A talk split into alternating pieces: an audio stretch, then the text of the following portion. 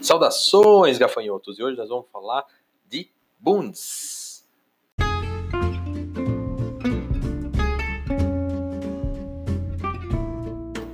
Sim, vamos falar de bunds, bumbum, glúteos, bunda, como você quiser. Nós vamos falar sobre o efeito de um aquecimento de ativação glútea no desempenho explosivo de um exercício. O artigo foi escrito por Matt Porr, Phil DeBree Price e Daniel J. Glider. Espero que seja assim que fale. Bom, ele foi publicado no BMG Open Sport e Exercise Medicine em 2017. Uh, ah, no caso aí, faz parte do jornal oficial britânico da Associação do Esporte e é, Medicina do Esporte. E diz, como diz no artigo, né, ele é parente do jornal britânico de Medicina do Esporte. Então, o artigo um tanto quanto interessante aí para a gente estar tá analisando, né?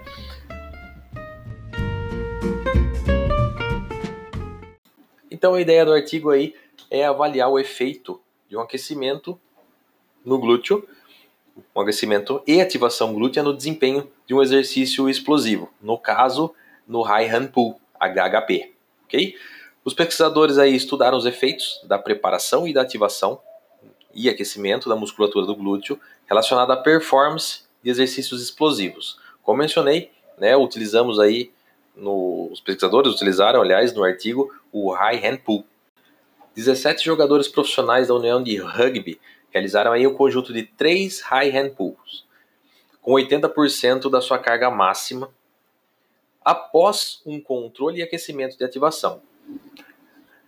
Ativação elétrica foi analisada, ok? Tanto do glúteo máximo quanto do glúteo médio, usando eletromiografia. Além disso, também utilizaram aí é, câmeras para análise cinética e cinemática, e foi gravado também usando uma placa de força e tecnologia de captura de movimento. E aí? E aí, professor? Pasme!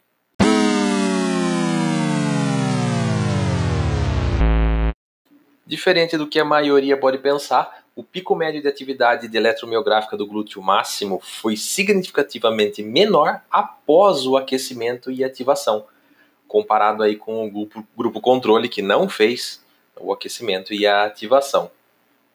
Não houve também significante diferença no pico médio de força encontrada, tanto no glúteo máximo quanto no glúteo médio ou quadríceps e ainda isquios tibiais.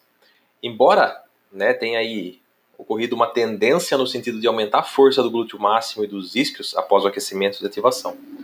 Não houve diferença entre a reação de forças no solo após os dois aquecimentos.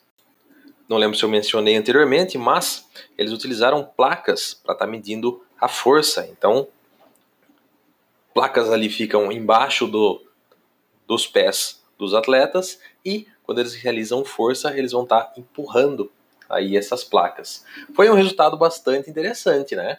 Verificaram aí que depois de ativado e aquecido por eletromiografia, o glúteo teria sua atividade diminuída.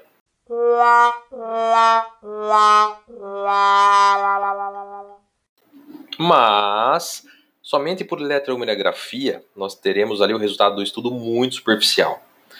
Literalmente, esse estudo sendo olhado apenas por esse lado, aí nos mostra né, que a gente teria uma ativação diminuída dos glúteos no movimento.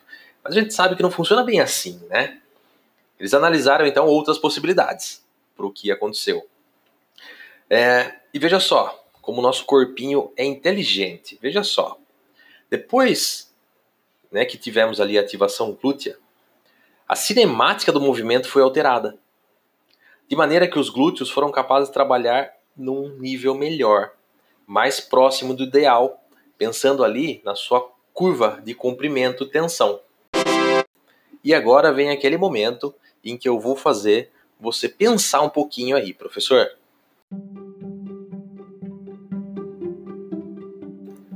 Pensando aí então nesse mecanismo que, acontece com o glúteo, que diferença teríamos em nível de importância para a preparação e ativação da musculatura que será trabalhada? Qual a importância de você estar tá preparando, aquecendo e ativando a musculatura que vai ser treinada? Quais as possibilidades de ativações e aquecimentos que teríamos para os mais variados treinos que nossos alunos vão realizar? E ainda, qual a ativação e o aquecimento mais indicado para os mais diferentes casos? Fica aí para você pensar.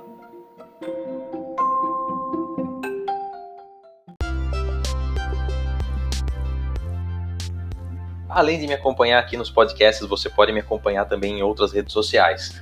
No Instagram, prof.newton, N-E-W-T-O-N, Júnior, tudo junto, né? prof.newton Júnior. No Facebook, também, facebook.com barra prof. Newton agora sem o ponto. E no YouTube também. Aí você pode acompanhar com, no canal Treinador Prof. Newton a Siqueira Júnior. Você colocar lá, treinador, prof, Newton, já vai aparecer lá o meu canal e você pode acompanhar também as lives por lá. Beleza?